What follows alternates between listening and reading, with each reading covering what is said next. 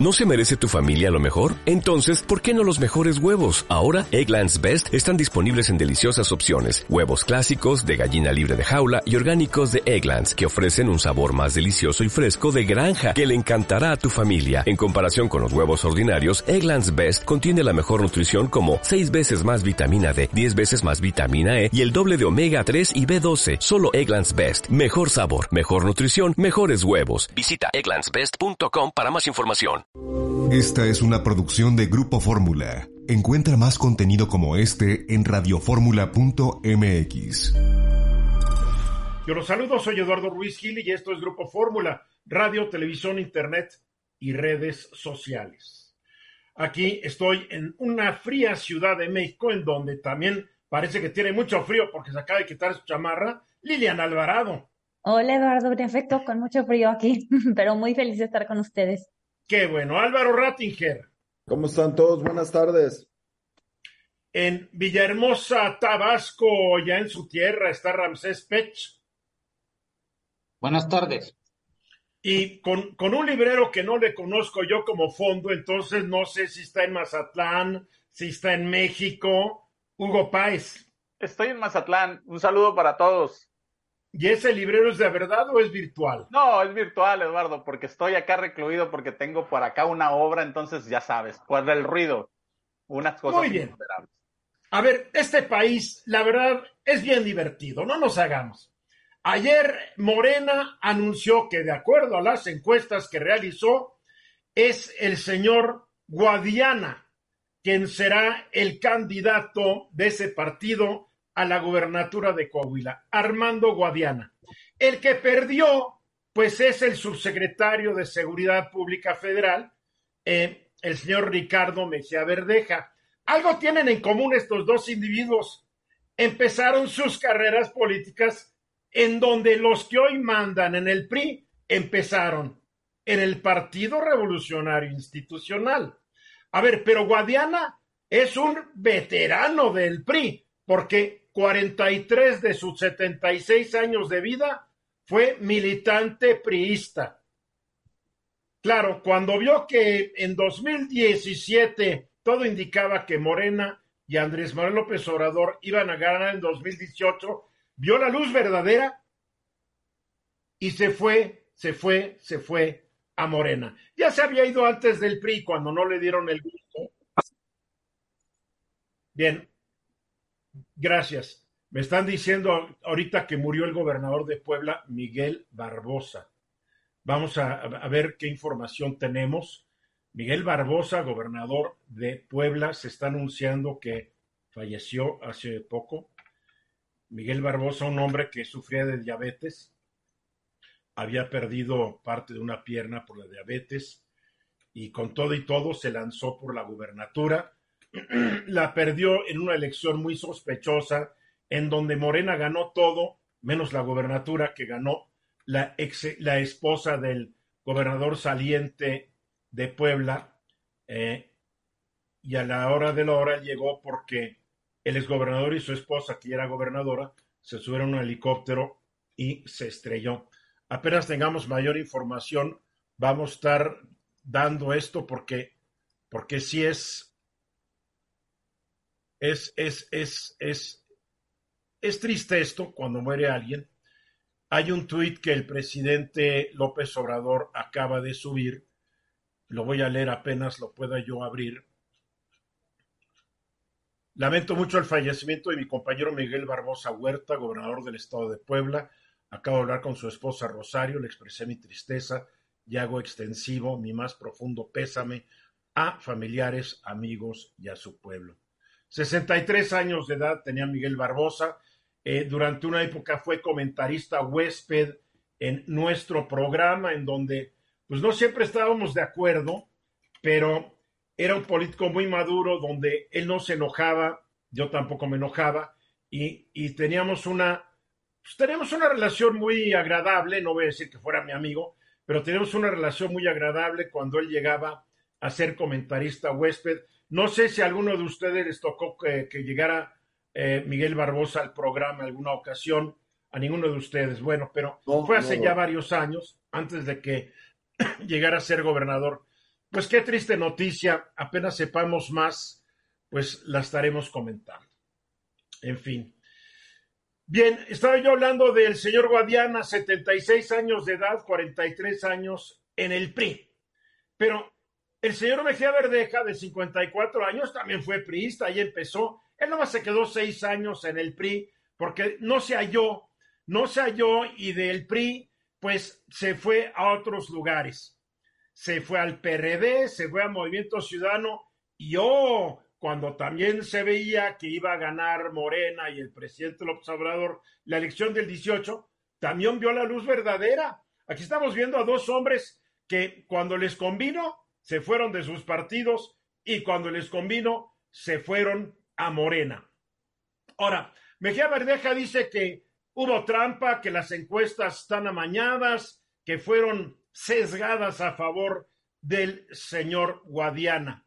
No lo sabemos. Mario Delgado, el que, el que, el que es el aparente presidente de Morena, dijo que las encuestas estaban bien hechas, que las hicieron las casas encuestadoras Mendoza Blanco y Covarrubias, que, que, que están muy bien hechas. También hay que decir que Mejía Verdeja no ha podido demostrar que fueron sesgadas y manipuladas a favor de Guadiana, como él lo dice. A ver, Guadiana también es un adinerado y próspero empresario Aquí hay algo muy interesante. Él entró a Morena en 17 y en 17 fue postulado como candidato a gobernador de Coahuila y perdió en las elecciones de junio de ese año. No quedó en segundo lugar, quedó en el tercer lugar con el 12% de los votos, atrás del panista Guillermo Anaya y del actual gobernador Miguel Riquelme. Un año después, en el 18, pues resultó electo con, pues todos se subieron al camión que conducía López Obrador y resultó electo. Pero aquí vea la buena. En 2021 pidió licencia al Senado para ser candidato a la presidencia municipal de Saltillo, ya que no saben qué, perdió. Perdió frente al priista Manolo Jiménez, que lo más seguro es que será el candidato del PRI a la gobernatura, según algunos, según algunos. Entonces, la elección de, de, de Guadiana es sorpresiva porque los politólogos decían que iba a ser Mejía Verdeja. ¿Por qué? Porque Mejía Verdeja ya estaba participando semanalmente en la conferencia mañanera del presidente y todo el mundo lo interpretó como que pues, lo está consintiendo el presidente.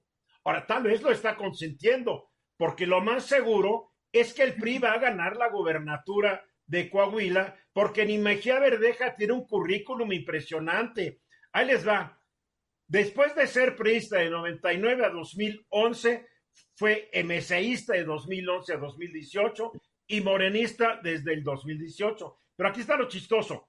Fue diputado por mayoría priista en el Congreso local de Coahuila. Fue luego diputado plurinominal por Movimiento Ciudadano Federal y después fue diputado plurinominal, pero en el Congreso de Guerrero. O sea, que es coahuilense, guerrerense. Yo no entiendo. Su currículum no impresiona a nadie. Y creo que ni Guadiana ni el señor Mergea Verdeja van a tener gran oportunidad de ganar esa elección, mi querido Hugo. Sí, Eduardo, y bueno, pues hay que recordarlo también, este Armando Guadiana como uno de los típicos de estos íconos de políticos de posada, no si recuerdas, ¿no? De sombrero y demás. Pero hoy fíjate que el presidente Andrés Manuel Sombrero, sombrerote y bigotote a la Pancho Villa. Así es. Fíjate que hoy el presidente Andrés Manuel López Obrador, eh, previendo esta parte, a una pregunta, eh, esta parte de, de, los inconformes con las encuestas, dijo, y que si les ocurra, harían mal en irse del Morena. ¿Por qué? Pues porque no tienen más opciones.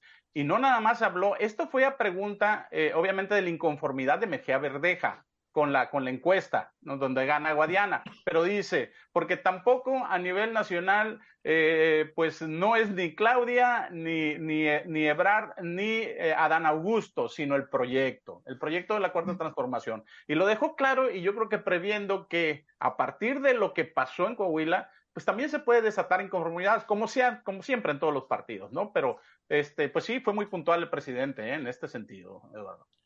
Liliana. Pero, o sea, la verdad es que no es la primera vez que se hacen estas encuestas para decidir candidatos y que salen los mismos eh, personas que concursaron a decir que las encuestas están mal hechas, que hay favoritismos, que ya está elegido previamente la persona. Eso lo dicen los mismos, eh, digamos, perfiles de Morena que concursan, ¿no? Álvaro.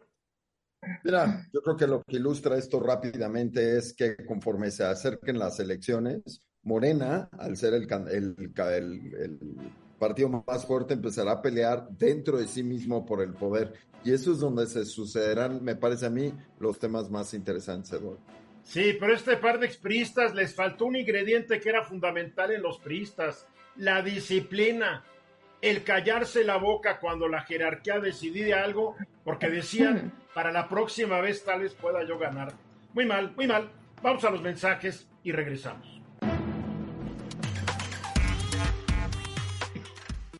Y estamos aquí con Oscar Franco para hablar sobre el Mundial.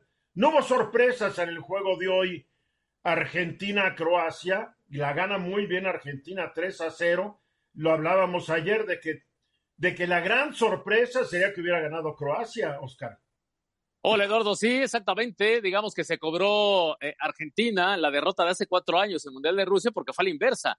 Ahí fue en fase de grupos. Croacia le ganaba a Argentina 3 a 0. Bueno, pues idéntico marcador, nada más que en una ronda, evidentemente, mucho más importante.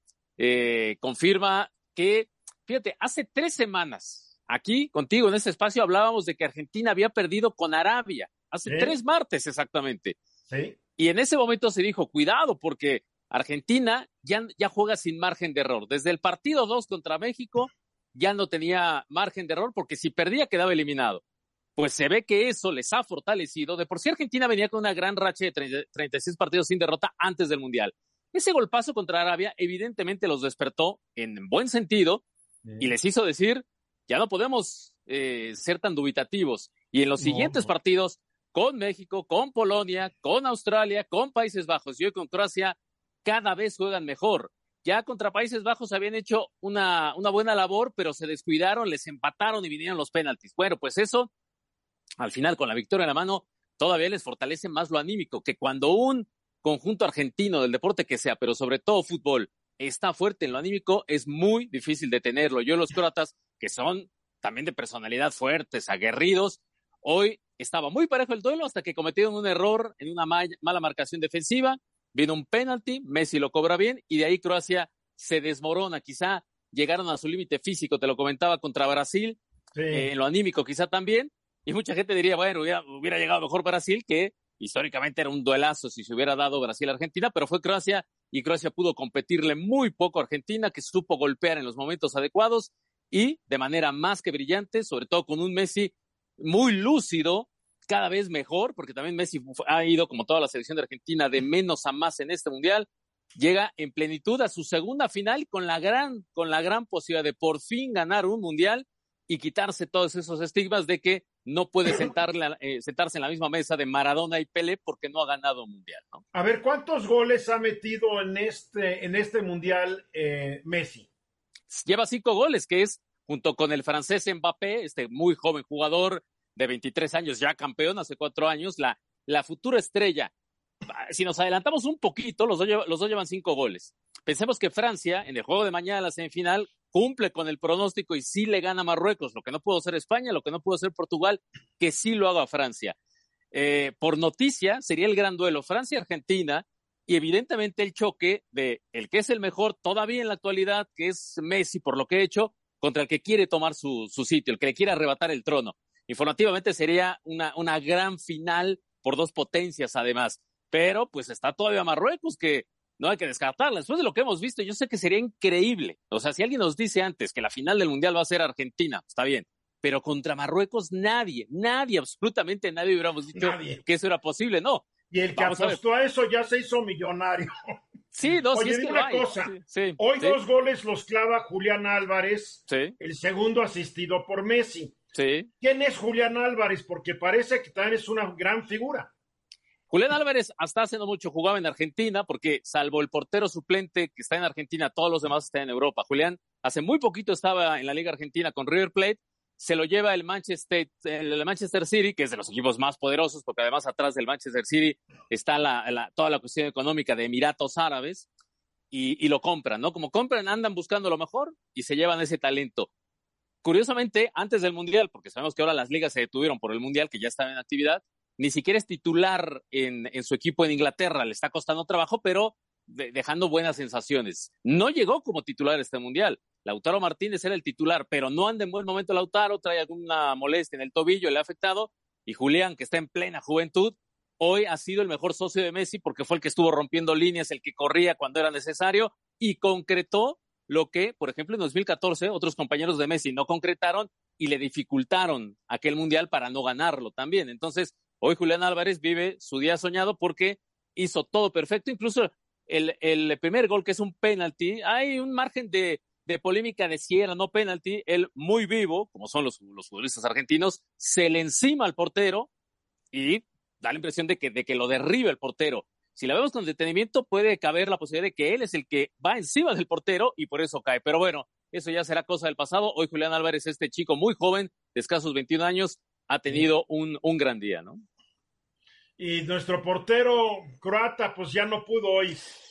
Pues eh, hasta eso evitó que hubiera sido más feo el resultado porque eh, que terminó 3-0, pero por lo menos sacó dos Livakovic. Cuando llevan 2-0, tapa uno, que hubiera sido el tercero todavía en el primer tiempo, que hubiera sido todavía más debacle de la que de por sí ya era. Y después en el segundo tapó otro previo a Messi, pero ya nada pudo hacer. En el penalti se tira hacia donde el balón va, pero Messi, que Messi no es increíblemente, entre todo lo genial que es Messi, no es un especialista en penales porque ha fallado un montón. Ya en este mismo mundial falló uno con Polonia que irónicamente, y hay quien se acuerda como yo, que si hubiera metido ese penalti, a lo mejor México calificaba, pero bueno, ya no nos acordemos de eso. Pero hoy, hoy, Messi cobró muy bien, también lo hizo con Países Bajos, incluso en el partido y en la serie de penales. Entonces, eh, redondeando una, una actuación que mucha gente le, le exigía a Messi, ¿no? Entonces, bueno, ya mañana vemos a Marruecos contra Francia. Yo tengo una aplicación donde la gente vota quién va a ganar, etcétera. Y mira qué curioso de casi 294 mil personas que han votado, 57% dicen Francia y 40% Marruecos. O sea, que hay mucha gente que está esperando que, que se dé la sorpresa. ¿eh? Sí, sí, es que ya después de dos, de dos que ha dado Marruecos, España y Portugal, que no son equipos chicos, no. ya, ya, ya la gente ya, ya, ya lo toma, ahora sí ya lo toma mucho más en serio por lo que han provocado, por cómo juegan, que ya decíamos que es un fútbol tendiente a aguantar, a ser defensivos, es cierto, no es el que más brilla, y más se ¿no? Exacto, exactamente. Utilizan sus armas y eso es muy válido y Marruecos lo está haciendo. Además, pues esa carga anímica, eh, todavía se espera que lleguen en, en, horas previas, el partido es mañana, hora nuestra, a la una de la tarde, hora de, allá de Qatar, eh, de, de, de Doha, es a las diez de la noche. Se espera que todavía unas cuatro o cinco horas antes del duelo llega una cantidad increíble de, unos dicen 30, 40 aviones con gente directamente desde Marruecos para llegar nada más al partido en sí. Que bueno, la reventa es la que está haciendo toda una fiesta enorme porque los boletos están cotizándose más de mil dólares, mil doscientos, mil trescientos.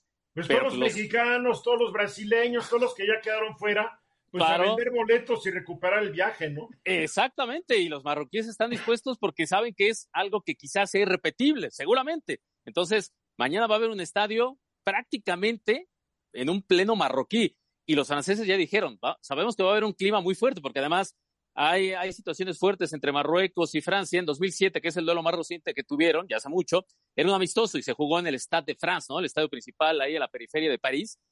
Y cuando se tocaron los himnos, cuando se tocó el himno francés, hubo una pitada enorme de un enorme público marroquí que vive ahí en, en, Francia, porque sabemos que hay toda esa conexión. Entonces espero que mañana lamentablemente pudiera haber ese clima durísimo en contra de Francia. Y los jugadores de Francia dicen, lo entendemos, sabemos que es fútbol y que nos van a querer hacer sentir muy incómodos, como sucedió con España y con Portugal. A ver si no se achicopalan los franceses o no llegan demasiado confiados diciendo, y vamos contra nuestros marroquíes. Vamos a ver, mañana hablamos, ya mañana. para esta hora mañana tendremos noticia y podremos comentarlo. Exactamente, exactamente. Mañana ya tendremos final definida, que es el domingo. Ojo, el domingo la final es el hora nuestra a las nueve de la mañana. Es una final tempranera, digo, para que la gente que haga planes el domingo, es tempranera la final, es a las nueve de la mañana. Argentina, esperando Marruecos o Francia. Muy bien, Oscar, gracias. Hasta mañana. Hasta mañana, saludos. Estamos aquí de regreso refiriéndonos a la muerte del gobernador morenista de Puebla, Miguel Barbosa Huerta. Hoy no acudió a su conferencia de prensa matutina. Después se dijo de que estaba mal, que estaba bajo atención médica, pero que estaba estable y sin complicaciones. Luego nos enteramos que ha muerto Miguel Barbosa en un hospital de la Ciudad de México. Aparentemente lo trajeron de Puebla a la ciudad. Un hombre que desde hace ya muchos años tenía problemas de salud, diabético, ya había tenido un paro diabético hace tiempo, estaba ya perdiendo la vista, se tenía que caminar apoyado en alguien siempre, o sea, no tenía la mejor salud del mundo, pero seguía teniendo una actividad, pues yo creo que no recomendable para alguien que tenía sus dolencias, pero es lo que él quería hacer y es lo que hizo. Por la vía telefónica me acompaña desde Puebla nuestro corresponsal Paulo Yolatl para ver qué nos puede platicar que se esté comentando y esté trascendiendo allá en la capital poblana. Paulo, buenas tardes. Hola Eduardo, ¿qué tal? Te saludo con mucho gusto y sí, con esta mala noticia del fallecimiento del gobernador Luis Miguel Barbosa Huerta y como bien lo menciona, le gustaba trabajar a pesar de su enfermedad. Incluso el domingo pasado tuvo una reunión en el CIS, que es una zona de servicios del gobierno del estado, le entregó patrullas a diferentes municipios. Ahí ya se sentía mal. Incluso en su discurso mencionó que se sentía un poco mal, pero que iba a dar el discurso. Su esposa le comenzó a sobar, a sobar la espalda, el brazo izquierdo, y ya se le veía muy mal en ese día, el domingo a la una de la tarde. Por eh, unas dos, tres horas después acudió el gobernador, igual con su esposa, a una reunión con trabajadores de, de su administración estatal y con algunos presidentes municipales, 800 personas en el centro de convenciones, para convivir con eh, motivo de las fiestas decembrinas. Ahí ya su discurso ya no lo dio en el podio, sino desde su lugar, pero sí también se sentía muy mal, se veía muy mal, incluso también reveló que estaba un poco cansado, que se iba a retirar de la fiesta y nos enteramos hoy en la mañana de que ya estaba hospitalizado. Todo parece indicar que desde esa misma noche del domingo fue llevado al Hospital General Rafael Moreno Valle, que se encuentra en la periferia de la capital poblana, y hoy fue trasladado a la, al mediodía al Hospital del Pedregal, allá en la capital del país. Hace unos minutos ya la directora de comunicación social confirmó el deceso del gobernador, ya lo hizo el presidente de México, Andrés Manuel López Obrador, a través de sus redes sociales y a raíz de esto la consternación y la incertidumbre que, pueda registrarse en, los, en las próximas horas y días. Recordemos que hace cuatro años también la gobernadora, la entonces gobernadora Marta Erika Alonso y su esposo, en ese entonces senador de la República, fallecieron tras caer el helicóptero en el que viajaban y de ahí se se, se volvió un caos el Estado. Esperemos que en esta ocasión no sea así. Ya hay una reunión de gabinete en este momento en Casa Guayo, que es la sede del Poder Ejecutivo, y para ver qué es lo que va a pasar en las próximas horas. A ver, lo que debe pasar es lo que marca la Constitución del Estado. ¿Qué es lo que marca?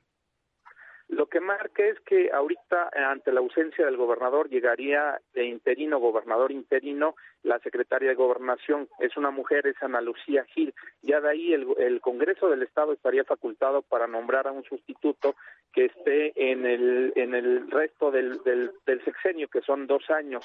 El, lo nombraría el Congreso del Estado, tiene mayoría morena, es decir, tendrá que salir de las filas de este grupo barbosista que encabezaba el gobernador Luis Miguel Barbosa Huerta, Eduardo. Pues qué lástima. Yo todavía hablé con gente del gobierno de, Puebla eh, hace un par de días y me decían que el gobernador estaba muy entusiasmado porque se iba a relanzar el Museo Internacional del Barroco, un museo que es un gran museo eh, que, que, que, se transformó durante los últimos años para ser un museo inmersivo. Eh, canceló él su presencia a esta reinauguración que iba a ser ayer a las seis de la tarde. O sea, como dices, ya venía mal desde el fin de semana una lástima. Ojalá, como tú lo dices, no entre en crisis el Estado como entró en crisis cuando murió la exgobernadora junto con su esposo, el senador Moreno Valle, que era el antecesor de ella ahí en la gobernatura.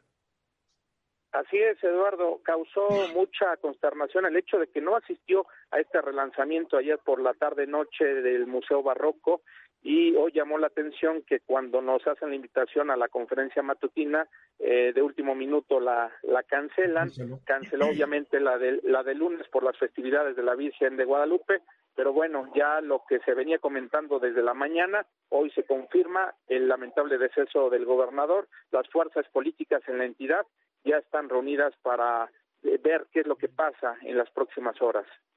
Bien, Pablo, vamos a estar muy pendientes. Si surge cualquier cosa, por favor, infórmanos. Te lo voy a agradecer. Sí, sí, Eduardo. Yo me encuentro ahorita en el Congreso del Estado, donde mañana precisamente iba a ser su cuarto informe de gobierno. Estaban desde muy temprano montando toda la, infraestructura para hacer la transmisión y para el evento.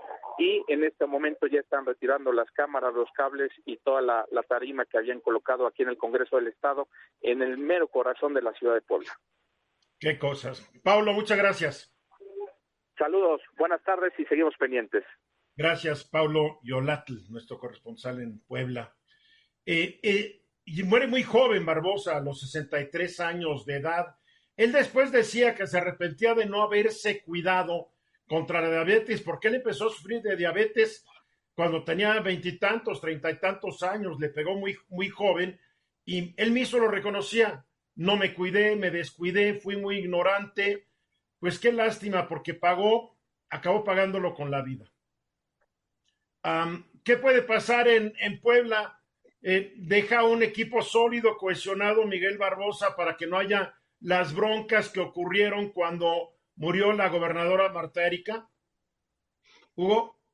Mira, eh, Eduardo, yo creo que este, en un principio eh, Miguel Barbosa tuvo muchísimos problemas, mismos grupos de Morena, hay que recordar cómo eran casi grupos de choque donde iba Barbosa y le hicieron la vida de cuadritos, por un lado. Por otro lado, fue consolidando poco a poco y también se fue ganando. En algunos momentos también enfrentó este, al presidente Andrés Manuel López Obrador. Este, pero pues como dices, yo creo que ahí eh, una, una parte muy importante es Ana Lucía Gil, su secretaria de gobernación. Es, es, este, es curioso que Puebla no sea secretaria de gobierno, sino secretaria de gobernación, ¿no? Como si fuera una secretaría federal. Pero pues es de los, de los, eh. de los estados en que se conserva eso, ¿no? Yo creo que sí, algo sólido, definitivamente. Algo que es muy importante en lo que tú estás diciendo es de que de que esta señora Ana Lucía, pues, pueda mantener el control.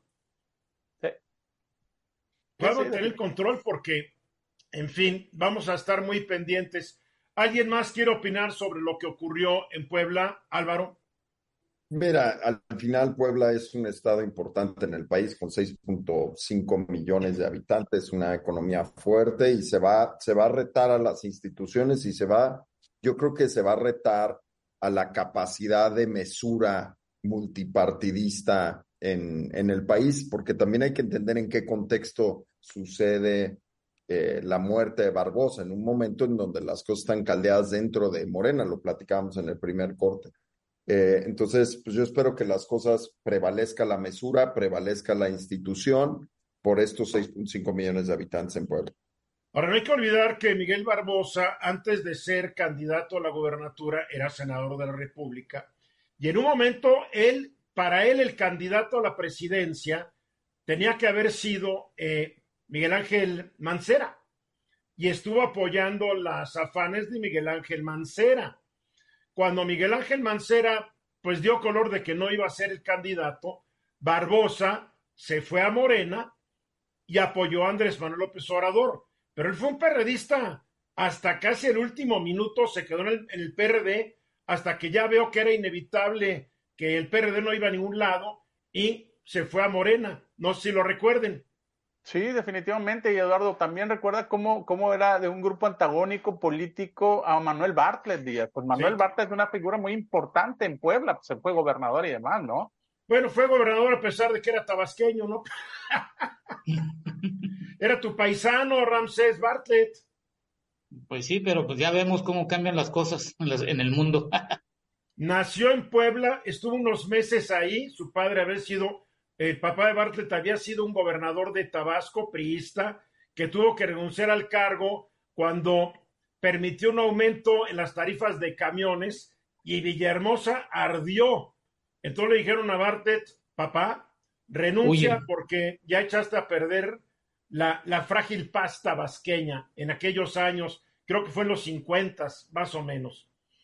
En fin, ojalá no se arme, ojalá no se arme en Puebla. Esperemos que haya dejado un gobierno sólido. Ana Lucía Gil, pues la secretaria, como tú dices, de gobernación, hasta el momento no ha subido nada en su Twitter.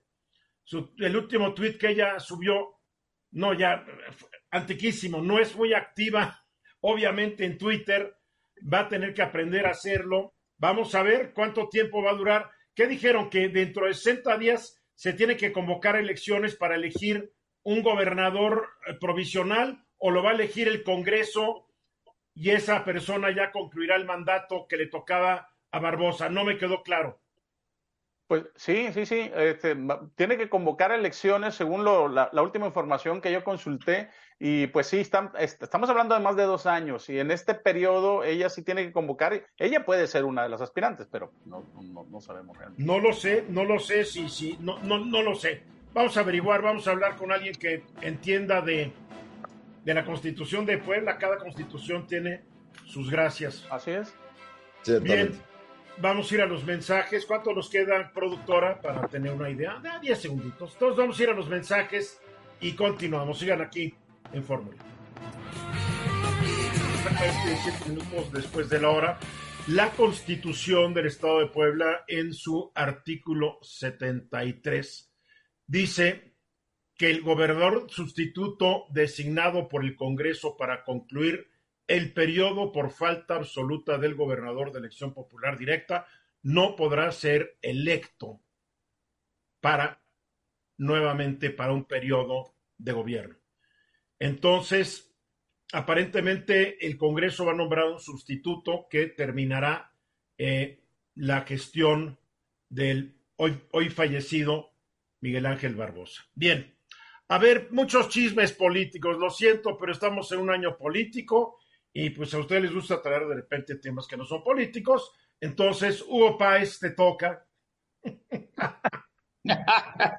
Digo, ni modo.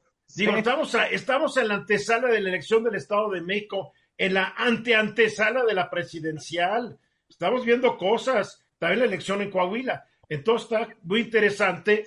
a ver, aquí hay quienes dicen que el plan B no viola la Constitución, claro, los morenistas lo dicen. La oposición dice que hay varias reformas a las leyes que sí violan la Constitución. El presidente López Obrador dice que no se mete, que, el Congreso es independiente. Él mandó la iniciativa, ¿no? Pero aparentemente los diputados, o por iniciativa propia o porque les llegó la señal de alguna dependencia pública, ahí en la calle Bucareli, pues cambiaron algunas cosas, añadieron otras, eliminaron unas. A ver, platícanos, Hugo. No.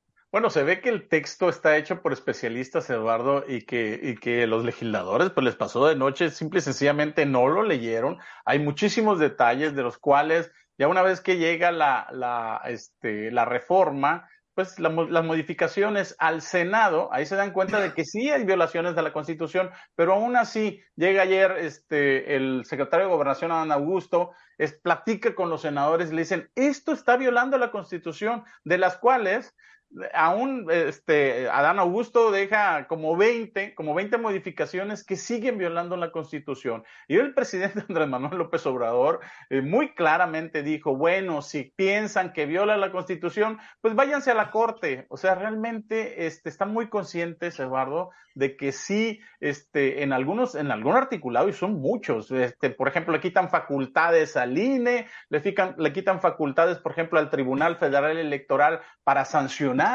eh, también este, a los oplets, que son, eh, digamos, con los institutos electorales en los estados, a eso los quieren rasurar casi todo el presupuesto, pero todo este tipo de cosas que están, que están este, numerando ellos son, mira, para ser precisos, son 15, son violatorias de la Constitución. Y estas las fueron, fueron, creo que se modificaron cinco leyes, se expidió una nueva ley y eran como 400 modificaciones a las leyes que los diputados leyeron 307 páginas de un día para otro e hicieron su sesudo análisis y los senadores, para no quedarse atrás, hicieron lo mismo. A ver, pero como siempre ocurre en estos asuntos, y ya nos tenemos que ir acostumbrando. Siempre va a haber dos puntos de vista y la última palabra la va a tener que tener la Suprema Corte de Justicia de la Nación, que además ahorita está en un embrollo porque están viendo a quién eligen como el sucesor de Arturo Saldívar, eh, porque el 2 de enero entrante tiene que haber nuevo presidente o presidenta de la Suprema Corte de Justicia. Entonces, se lanzaron cuatro, pero por ahí dicen que otra ya también se quiere lanzar porque le están dando la bendición desde un lugar cercano al Zócalo de la Ciudad de México. Entonces, lo que menos ahorita va a analizar la Suprema Corte es esto. Y la apuesta yo creo que de Morena y del presidente es que aprobada y publicada en el diario oficial, mientras la Suprema Corte de Justicia no dictamine, lo que aparezca en el diario oficial es lo que es, ¿eh? Sí, definitivamente, pero además, Eduardo, no nada más que no dictamine, primero que reciba y que acepte que hay unas violaciones constitucionales. Esto obviamente se va a las mesas, a las mesas en la Suprema Corte, y, bueno, pues ahí todavía se puede tardar otro, otro rato. Pero yo bueno, creo, depende, ojo, ojo, ojo, depende de que el nuevo presidente o presidenta de la Suprema Corte reciba de los diputados y de los partidos de quien sea y decida mandarlo a la sala correspondiente de la Suprema Corte, porque puede hacer lo que ha hecho Arturo Saldívar varias veces, lo mete en un cajón y se lo olvida. Sí, sí, sí, definitivamente. Pero además yo creo, Eduardo, que también el otro propósito es la narrativa, ¿no? Es mantener la narrativa en manos del presidente sobre los cambios que quiere la gente y que no quieren los conservadores y demás, porque a esto le ha sacado mucho provecho. Y obviamente en este tipo de cosas vuelve otra vez a decir, es que, por ejemplo, hoy dice, es que no me dejaron que nada más fueran 300 diputados y no 500. Entonces, creo que esta parte, esta parte fundamental, aun cuando pueda ser violatorio de la Constitución, pues es mantener la narrativa y creo que esto le, le ha reeditado muchísimo al presidente. Pues, pues, la verdad es que sabe su jugada, sabe su jugada, no hay que decir que no. Ah, Liliana. Sí, a mí me gustaría preguntarle a Hugo cómo están los tiempos, Hugo. Eh, a veces también nos da miedo que en estas fechas decembrinas, pues todas y todos andamos distraídos ya, que si la posada, ¿no? Y, y, estamos como poco atentos de lo que está sucediendo, de las discusiones y de los tiempos en el Congreso. Me gustaría que nos platicaras un poco cuáles son las fechas eh, para, para, para pues, la pues discusión de esto, ¿no? Mañana este, se postergó la votación para mañana, ¿no? La votación, la, votación del Pleno. Pero si mañana no es, se va a pedir. El Pleno del Senado. Está en el Senado. Este, pero si mañana no, no, no, se vota, se va a periodo extraordinario de sesiones. Sabemos perfecto. Y en periodo extraordinario de sesiones, el peligro no es, vaya, eh, lo, lo, que hemos pasado en los periodos extraordinarios es que unos a veces son en Semana Santa y otros en diciembre. Y es el albazo, ¿eh? No te creas que, que, en algún momento van a decir, no, ya nos vamos de vacaciones y dejamos esto archivado. No, los que se van se fueron, pero los que quedan pueden dar un albazo. Y así ha pasado. no tienen que dar albazo, Hugo. Tienen mayoría. ¿Cuál albazo? Bueno, tienen mayoría. sí, tienen mayoría, aunque, aunque. Albazo sería si no tuvieran mayoría y aprovechan que los del PAN, del PRI, de los del PRD, de MC se van de vacaciones y siendo minoría ganan, ¿no? Eso sería un albazo. pero tienen la mayoría. Sí, lo que pasa es que, por ejemplo, el grupo de Ricardo Monreal dice, bueno, vamos a. ¿Todavía, tiene, oye, ¿todavía tiene grupo Monreal? pues, él. el grupo Monreal y Monreal. sí. Vamos a debatirlo, dice, bueno, pues vamos a ver qué pasa, ¿no? Álvaro. Mira, a mí, de algún modo, lo que tenemos que reconocer es que para la población en general, estos cambios y la forma en la que se presentan es sumamente complejo, Eduardo. Y eso, nadie, ni los diputados ni los senadores que lo aprobaron entienden, no nos hagamos tontos. Y, te voy a decir que nadie gana en eso. O sea, no gana el gobierno porque no queda bien frente a la población. No el gobierno queda re bien, lo acaba de decir Hugo y estoy de acuerdo con él. El presidente gana esta discusión. El presidente la gana de, todas, todas. La verdad. No estoy de acuerdo. que estés de acuerdo no es, es tu punto de vista. Sí, pero es que no debemos confundir, Eduardo, si gana los cambios que él quiere o cómo lo percibe la población. Los cambios electorales nadie gana. Lo que menos le importa a la población es esto, cuando hay inflación y hay carestía y hay otros asuntos.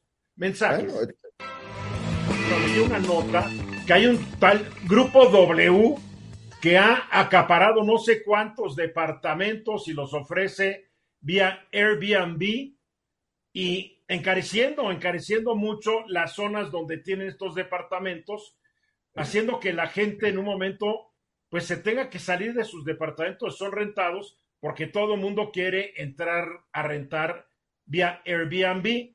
Álvaro, el impacto de esta es impresionante. La colonia Condesa, la Roma, se han encarecido, o sea, es impresionante el encarecimiento y viene el fin de año y me dice que se queda vacío porque la mayoría de los están viviendo ahí, no todos, pero un gran porcentaje, ah, pues son nómadas que se regresan a su país, pero que dejan aquí su departamento, que está rentando Airbnb o no Airbnb. ¿Está afectando mucho a esta ciudad y al país?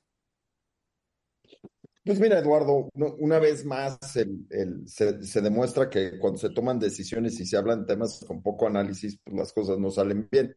Eh, a finales de octubre, el gobierno de la Ciudad de México anunció que iba a hacer justamente alianzas con la con Airbnb y con la UNESCO para promover la Ciudad de México como un, centro de alojamiento mundial para trabajadores remotos y ahora queremos eh, o buscamos eh, de algún modo tratar de regular y de controlar Airbnb. Esta, esta participación, lejos de ser un, un apoyo necesariamente a Airbnb, lo que te diría es que eh, hay que entender el problema de una manera holística. El, problema de gente que viene a México y está pagando por plataformas de Airbnb tiene que ver con la inflación mundial y que en México eh, la situación no está tan mal como en Estados Unidos y el hospedaje y la crisis inmobiliaria en México no está igual que en Estados Unidos. La cantidad de, de bienes que están disponibles. Cualquiera de nosotros puede simple y sencillamente andar por estas mismas colonias de las cuales este, se están quejando ahorita y pues lo que vas a encontrar es que hay muchos departamentos eh, vacíos y el problema de fondo es que se han vuelto inalcanzables para las personas que quieren comprar departamentos ahí, lo cual no está necesariamente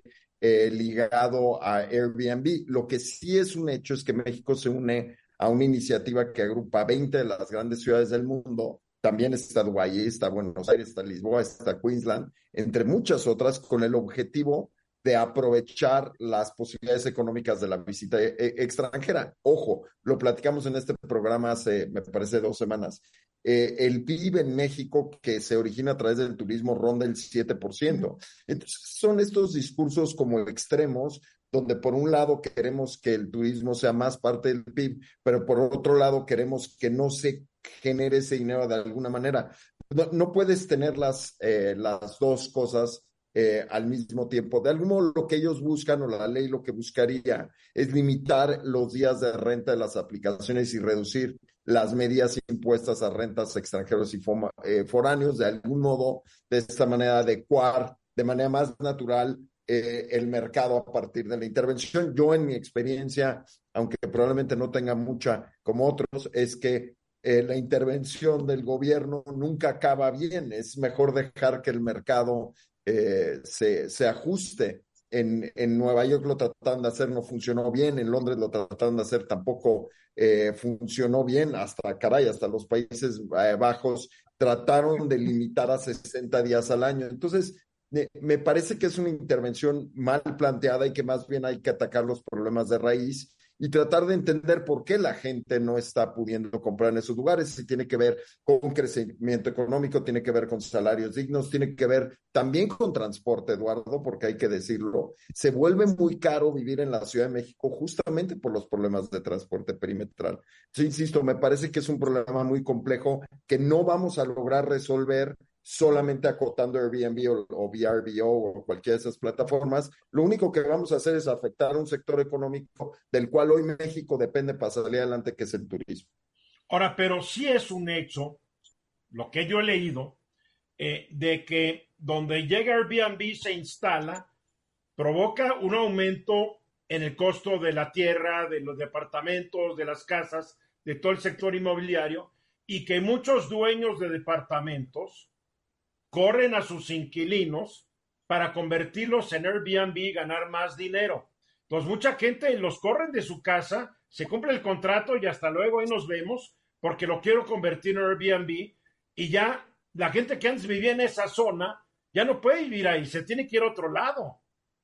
Es cierto, también es cierto que Airbnb cuando llegan, y no es Airbnb, estamos, es todas las plataformas de renta este, ya sea por día o estacionales, este tipo de plataformas también tiene otros efectos. El, no nada más sí sube la renta, pero también sube el consumo local de los turistas, también mejora la seguridad, porque tienes gente transitando en zonas que antes no tenías gente eh, transitando. Entonces tiene efectos eh, buenos, pero también tiene efectos malos. Y ese es creo que el, el cuide mi discusión. O sea, sí nos podemos ir en contra de Airbnb y estas plataformas, perfecto, pero le vamos a pegar algo que requerimos ahorita, que es el turismo. Y esto creo que lo analizó muy bien eh, la Universidad de Harvard. Sí pega en el aumento de renta, pero también tiene efectos eh, negativos quitarlos en la economía local. A ver, eh, el país publicó ayer este artículo sobre un grupo que se llama Grupo W. Ya hablan, el dueño del departamento, que una persona, una persona vivió un departamento en la calle Condesa, entonces el dueño le dijo, ya no te voy a renovar el contrato. A otros inquilinos les dijeron lo mismo y todos se tuvieron que ir. Los departamentos que alguna vez habitaron sus vecinos en la calle de Laredo 21, ahora se anuncian en Airbnb a precios de alrededor 60 mil pesos mensuales, seis veces más que lo que los inquilinos pagaban mediante un contrato ordinario. Yo entiendo que el turismo es muy importante, pero que la gente también tenga derecho a vivir en un lugar digno es importante, porque esta gente se va a tener que ir quién sabe a dónde diablos, porque ella no puede vivir en donde quería vivir. Y entiendo el negocio, lo entiendo muy bien, pero tiene que haber algo que se pueda hacer, porque el turismo es muy importante, pero la vida digna de las personas también. Es cierto, Eduardo. El, el tema es que tienen que ser políticas, perdón, Liliana, tienen que ser políticas muy locales, muy focalizadas. No, no, es que es de nuevo querer matar a la hormiga con el mazo. Ese es un poco mi problema. Perdón, Liliana. Sí, no, lo único que quería comentar es que eh, también me parece que los propietarios tienen derechos, ¿no? Este, y si, y si al final, bueno, yo tengo un departamento y lo rento y me doy cuenta que eh, me sale mejor eh, rentarlo a través de la plataforma, pues estoy en todo mi derecho de hacerlo. Y estoy en todo mi derecho también de subir este, la renta. Si me la pagan o no me la pagan, ese ya es el problema. Si se renta como yo esperaba que se iba a rentar en Airbnb o no, ese también es mi problema, ¿no? Eh, eh, tampoco yo eh, estoy tan a favor de vamos a ponerle límites a los dueños ¿no? Este, para proteger las rentas, o sea, también, digamos, vivimos en una economía de mercado y los precios suben. Una cosa son los derechos de los dueños y otra cosa es cuando entras a un mercado de especulación ridícula, porque esto se ha dado en otras ciudades del primer mundo, Liliana, de los países que tú eh, eh. admiras, y sabes qué, sí están viendo de qué manera regular, porque así como el dueño tiene un derecho, hay un derecho que se llama el derecho a la vivienda digna, también hay que respetarlo. Yo totalmente. no, yo digo que, que, totalmente hay que ver las dos partes, pero también, Eduardo, eh, es cierto que los precios suben y, y, y si se le y sí, oye, Liliana, al, sí, al pero, rentista oye, se le cubre sí el suben, pero no 600%, discúlpame. Por eso, por eso. 600% es una irracionalidad. Sí, pero Eduardo, Ramsés, es que no es tan simple. Mira, Ramsés, yo sé que, que, nada en la vida es simple, Álvaro. Claro, a ver, hay que, ¿qué, está, ¿qué efecto está? Perdón. Hay que pensar también en la gente que se queda sin casa, ¿no? Eh, No se quedan sin casa, se acaba un contrato y no se les está echando a la calle, eso es a lo que voy. Se acaba un contrato y legalmente la persona acuerdo, tiene todo el derecho de buscar Es otra vivienda perfecto. y el dueño de decir, se lo quiero rentar a alguien más. No Está están bien. echando a la gente a la calle, están terminando Está sus bien. contratos. A Hay que ver, hacer esa diferencia. Ramsés Pech, Yo creo que hay una cosa que hay que ver un fenómeno en México de la renta de, casas y sobre todo en las plataformas. Eh, la gente que tiene una casa lo está haciendo en dos sentidos. Uno, por la seguridad que ya no están viviendo y se tuvieron que desplazar y tienen que rentarlo a alguien que le vaya a cuidar la casa porque si no lo tienen eh, inquilinos puede entrar cualquier individuo y se puede, puede posicionar, ya sabemos, de gente de, de, de la, de, el crimen organizado. Y segundo, la gente tiene que buscar un recurso porque en dado caso que lo muevan a otra ciudad, tiene que sustentar porque muchas veces el trabajo no le paga la totalidad de la renta. Por eso estamos viendo el auge que está habiendo porque hay mucho desplazamiento entre ciudades. Hugo, ¿quieres añadir algo? Pues mira, para, desde mi punto de vista, simple y sencillamente los propietarios encontraron una forma de ganar más dinero y de casi convertir una renta que anteriormente a otra cosa, pero eh, hacerlo más cercano a un hotel que antes no se podía. Y esto es, para mí es el fenómeno realmente. Para mí lo que me preocupa es que entremos al capitalismo salvaje que ha generado todos estos gobiernos populistas que están apoderándose del mundo. Es el capitalismo salvaje. Nos quedan 10 segundos, Álvaro. Concluyes después del corte. Faltan 13 minutos para que sea la hora. Vaya que hoy se ha armado la discusión del programa. Álvaro, ¿qué traes, Álvaro? De modo, pues traje lo de Airbnb hoy. Hoy, hoy, hoy ando disidente, Eduardo. ¿Qué te digo? No, está bien. Hoy, mira, en este programa muchas veces no nos ponemos de acuerdo. pero no hay que enojarse, Álvaro. No hay que bajarse, nunca. No hay que enojarse, nunca. Nunca mente. A ver, se llevó a cabo la conferencia anual de Transparencia Internacional Anticorrupción en la ciudad de Washington de los días 6 al 10 de diciembre, eh, porque fue el Día Internacional contra la Corrupción. Qué fracaso de celebración, porque ahora nos enteramos que una de las vicepresidentas de la, de la, de la, de la, del Europarlamento, del Parlamento griega, parece que le cobró 600 mil euros a Qatar para promover las causas de Qatar con los parlamentarios europeos allá en Bruselas, que varios otros eurodiputados, un italiano y varios, estuvieron recibiendo dinero ilegal de Qatar, la sede de los Juegos eh, del, mundial, del Mundial de Fútbol, un país que, que, brilla por su, por su anticorrupción, mi querida Liliana. A ver, ¿qué pasó en esto? Porque llevo, en esta profesión llevo 40 años y cada vez que sale un índice de la corrupción que hace Transparencia Internacional, pues ves que no estamos avanzando casi nada. Hubo un pequeño avance ya hace algunos años, empezó a haber un gran retroceso a nivel mundial, así como un avance en la democracia y de nuevo un gran retroceso por gente causada por gente que no tiene corazón. Totalmente, Eduardo. Mira, la verdad es que estas conferencias son muy interesantes, sobre todo porque te vas dando cuenta, lejos de que la corrupción se está este, acabando, mitigando, etcétera, te vas dando cuenta cómo la corrupción se está haciendo más y más sofisticada al paso de los años. Entonces, o sea que esto eh, es más que nada un ejercicio académico. Pues de todo tipo, yo te diría. Yo diría que gente de la academia. servir para resolver el problema, no solamente para que la gente esté feliz en una reunión. No, no, no, no es feliz, es como te vas, vas a entender cuáles son los problemas actuales, ¿no? Este, y hay funcionarios públicos, académicos, organismos internacionales, sociedad civil, etcétera, ¿no? Tengo poco tiempo, pero sí, eh, y, sería como muy, muy, necesitaría mucho, mucho tiempo para platicarte sobre todos los paneles que hubo, que fueron muy interesantes, pero me gustaría eh, hablar sobre uno que a mí me llamó eh, mucho la atención y me pareció distinto a lo que se había abordado en el pasado, y es una conferencia que se llamó La corrupción en el nombre de Dios. Y básicamente, Eduardo, em, en este panel lo que se dejó ver, Eduardo, es la facilidad que hay en ciertos países que los padres, pastores, este, obispos, etcétera, instalen iglesias, reciban donativos y básicamente pues laven dinero y eh, además se eh, pues tengan como una presencia eh, activa políticamente, ¿no? Entonces, pues a mí me, la verdad es que me llevó a pensar en el caso mexicano, Eduardo. No se abordó el caso mexicano, pero sí muy puntualmente el caso de Estados Unidos y el caso de muchos países en el Caribe, de la facilidad que hay para hacerte tú un obispo. O sea, no necesitas eh, mayores credenciales para yo decir, yo soy obispa mañana de la iglesia tal por cual, ¿no? De hacer tu propia eh, iglesia, de recibir donativos y de lavar dinero, Eduardo.